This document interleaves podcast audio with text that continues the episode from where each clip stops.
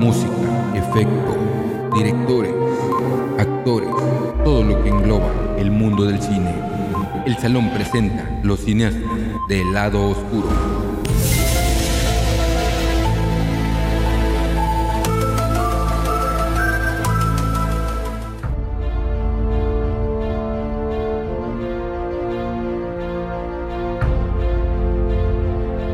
Hola, ¿qué tal? Muy buenas tardes, muy buenos días o muy buenas noches, depende de la hora que nos estés sintonizando aquí en este podcast más. Yo soy Luis Manuel Serendieta, espero que te la pases muy bien esta tarde. El tema de hoy son los cineastas del lado oscuro. Nos vamos a presentar en este panel que está aquí conmigo. Hola, ¿qué tal? Mi nombre es Araí López y en esta ocasión vengo a aprender de este género, de los cineastas del lado oscuro. Hola, ¿qué tal? ¿Cómo están? Qué bueno que nos estén escuchando. Yo soy Levi Saules, alias Levi's, y espero que puedan aprender mucho sobre este podcast y se puedan divertir, así como nosotros. Hola, ¿qué tal? Yo soy de Rubí, conocida como la Esdra, y espero que nos estén sintonizando, que estén tomando sus debidas medidas de precaución y nos disfruten escuchando sobre los cineastas del. Y bueno, aquí está hablando Ángel Patricio Hernández de Erflinger, alias El Pato. Bueno, mis estimaditas personas que nos están escuchando, ya los extrañaba. El día de hoy les venimos con muchas sorpresas y el gran tema, como dijo el profe, los cineastas del lado oscuro. Hola, un gusto ser invitada el día de hoy, participar en este programa que tanto me interesa y pues es un placer volver a hablar con todos ustedes después de tanto tiempo y pues a discutir.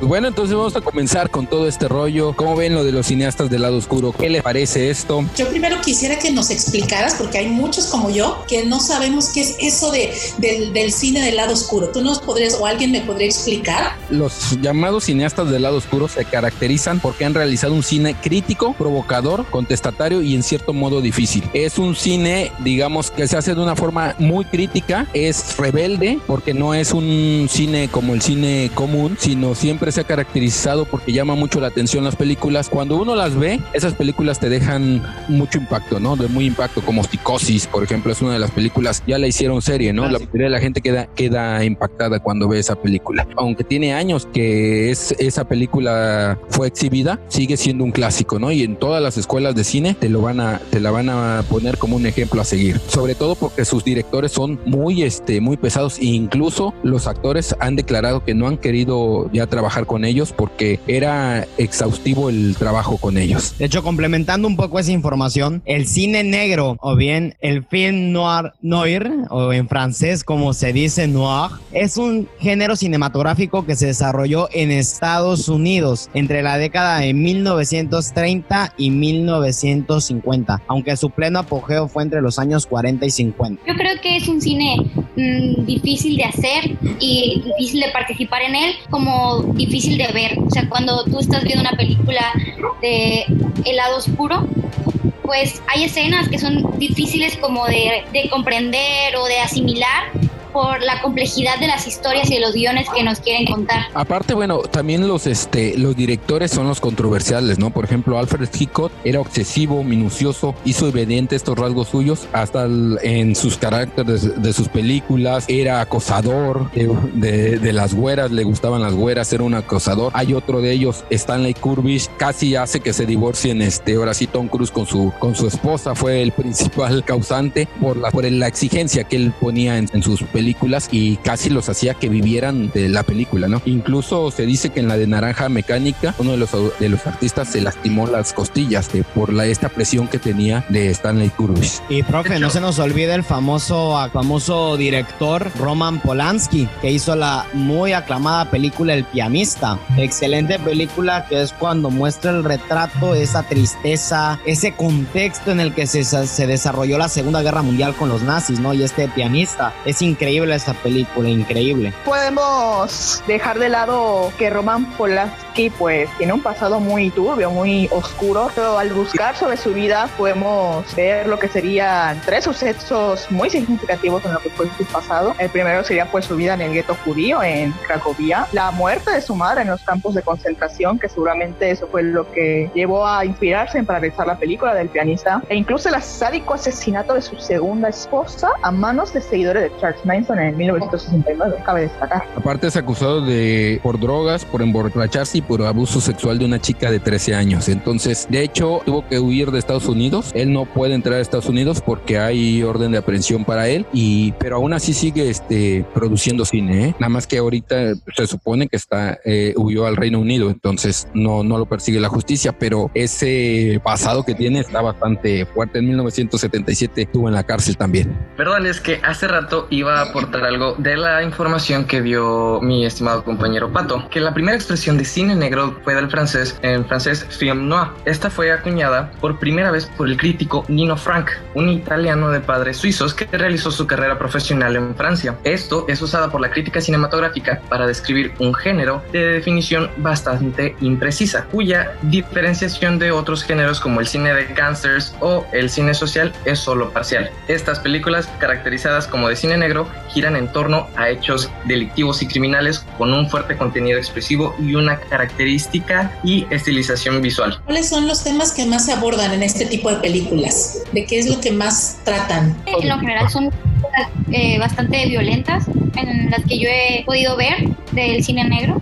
Este, pues son bastante violentas y siempre pues es un contenido que no es para todos. Definitivamente no es un contenido familiar, pero es bastante interesante y se puede relacionar con el pasado y las vidas de los directores que hacen los guiones y todo eso, porque hay cierta similitud con los sucesos que han tenido en su vida, las cosas que ellos han tenido que atravesar y entonces lo expresan en su arte, que pues es el cine. Y por ejemplo, de hecho, hay dos formas de ver esta parte del cine negro. La primera, como dice Paulina, es esta parte en la que se asemeja a la vida de los directores, cosas que son en la vida real pueden ser muy perturbadoras. Pero también otra característica del cine negro es que muchas de estas películas cuando inició se basaron en películas de detectives privados. Estas películas eran en blanco y negro y se trataban de, de los detectives privados, muchos en la que estos detectives lo único que les importaba no era solo terminar su caso, sino tener algún beneficio para ellos. De hecho, por ejemplo, las películas tienen similitud en sus en sus historias. Por ejemplo, eh, Ojos bien cerrados, este tiene una similitud eh, con Naranja Mecánica y Psicosis. Todas tratan de sobre todo de, de, algunas tocan temas como violación, otras tocan temas como este, asesinatos, entonces sí es un cine bastante fuerte, pero sí muy interesante, ¿eh? es un cine de, de una otra forma este, muy interesante y que, y que tiene su, su público y tiene sus seguidores. Nadie nos ha hablado también de Larbor Street, ese es otro de los cineastas del lado oscuro, a ver quién nos platica un poquito sobre eso. bueno, uh, de él se sabe que es difícil trabajar con él. Muchos de los actores han dicho que es difícil trabajar con él, ¿no? Eh, él exige mucho a sus actores y es obstinado y obsesivo con sus ideas. Pues la cantante irlandesa York, que trabajó con él en Bailando en la Oscuridad, película salida en el 2000, dijo que no volvería a hacer cine por la presión y el desgaste que había sufrido con el director. Por otra parte, a pesar de nunca haber visitado los Estados Unidos ni ningún otro lugar que implique viajar en un avión, eh, porque él tiene muchas fobias, hizo una trilogía en la que critica fuertemente a la sociedad estadounidense. En esta, esta trilogía es Dodgeville, que fue... Eh, que salió en el 2003, Manderley, que salió en 2005, y Washington, que esa todavía, se, esa todavía no se estrena. Fíjense que es súper interesante ver Dodgeville, ¿eh? es toda la escena, todo es una sola, un solo lugar, no hay otro set más que es un set pintado, es como un piso pintado como con gis y ahí se desarrolla toda la película.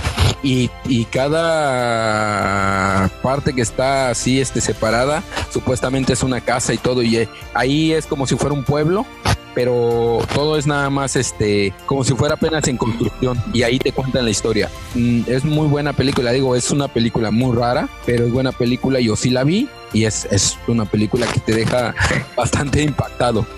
Pero bueno, yo creo este- que yo creo que gran parte, ¿no? O sea, como que un eh, una característica fundamental de estas películas es eso, que en tu subconsciente o en el mismo consciente, en tu cerebro, en la cabeza, te dejen como que plantada esa idea. Yo no yo no olvidaré la primera vez que vi la película de Psicosis, la de Alfred Hitchcock. Cuando yo al final veo yo sí creía realmente que había una mamá, que había su, su, su, la madre de él. Yo pensé que realmente estaba encerrada en la casa y que era la que mataba y que era la que cometía los asesinatos. Y cuando en los últimos 15 minutos, 20, 15 minutos de la película, yo creo si no mal me equivoco 20, muestran que realmente él estaba trastornado desde hace 10 años por la muerte de su madre. Él realmente creía que su madre era estaba viva, pero él se vestía de su madre y cometía esos errores. Entonces cuando yo vi eso, pues me quedé choqueado, ¿eh? Me quedé choqueado. Él tomaba la personalidad de su madre, ¿no? O sea, agarraba y se eh, de repente era él y de repente era su madre. De hecho, eso es una enfermedad este, psicológica que, que hay.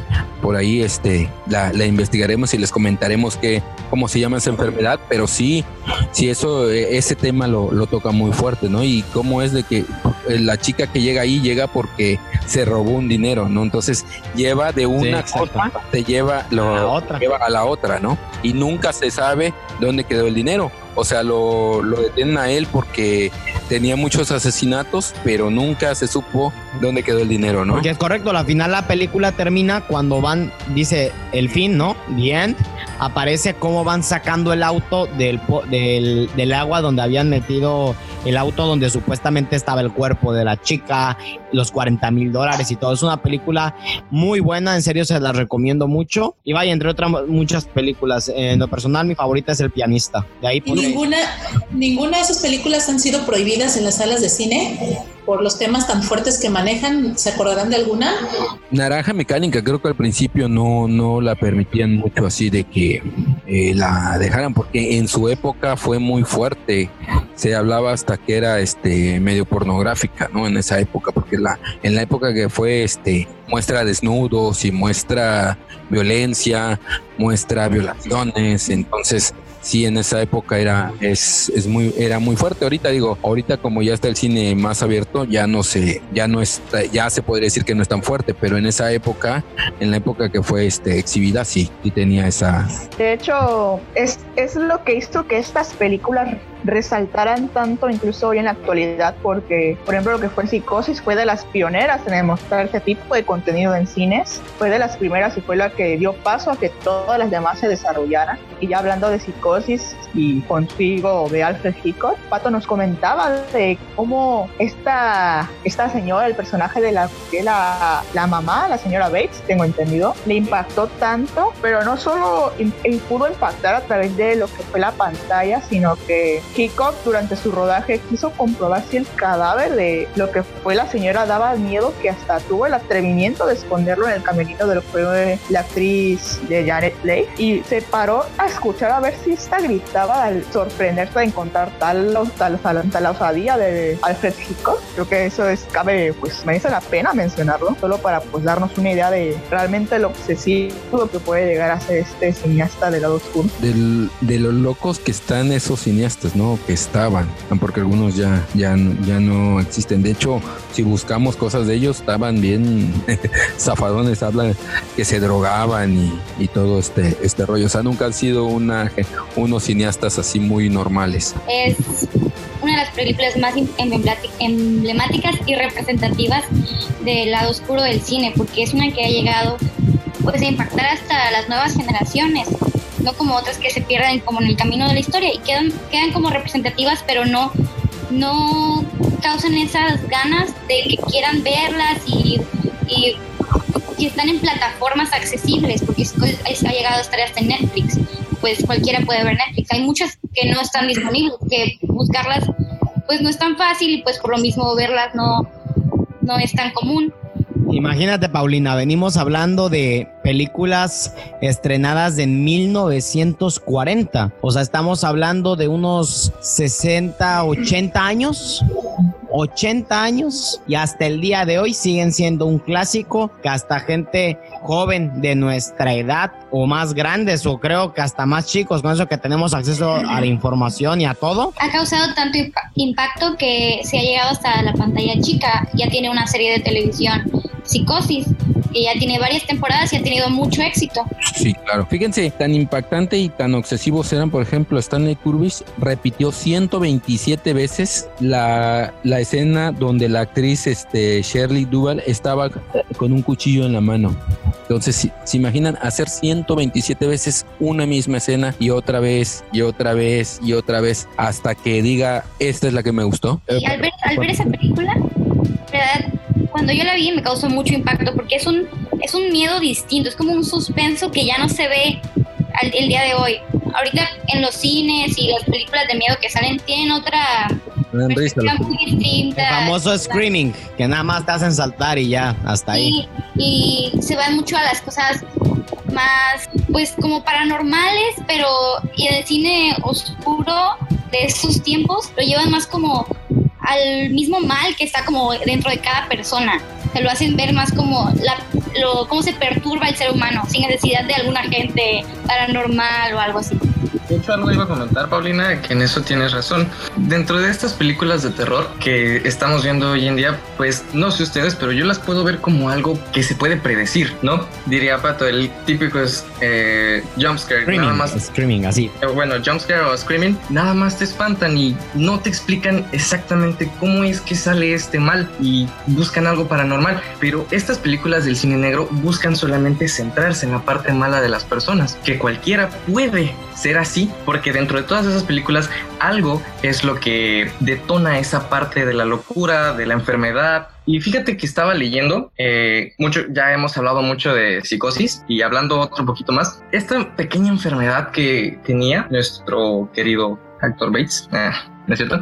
Eh, se llamaba trastorno de identidad disociativo, antes conocido como desorden de personalidad múltiple. Y esto era algo que, de, que los detonaba. Necesitaban algo en su vida para detonar esta pequeña enfermedad que lo que hacía era agarrar la personalidad de la otra persona creyendo o más bien tratando de dejarlas no ir. Esta se caracteriza por la existencia de dos o más entidades en una persona, cada una con un propio patrón de percibir y actuar con el ambiente. Otro ejemplo que podemos ver de esta enfermedad. Esta película de Fragmentado y su secuela también que salió la de Glass, eh, podemos ver un ejemplo de esta enfermedad. Él tuvo ciertos aspectos en su vida que detonaron esta parte. Su madre fue la que detonó todo esto. Una persona ordenada, que su mamá quería una niña. Entonces todos estos problemas que él tuvo desde pequeño lo trastornaron y lo hicieron tal como fue. El director del cine oscuro también bastante representativo es Stanley Kubrick.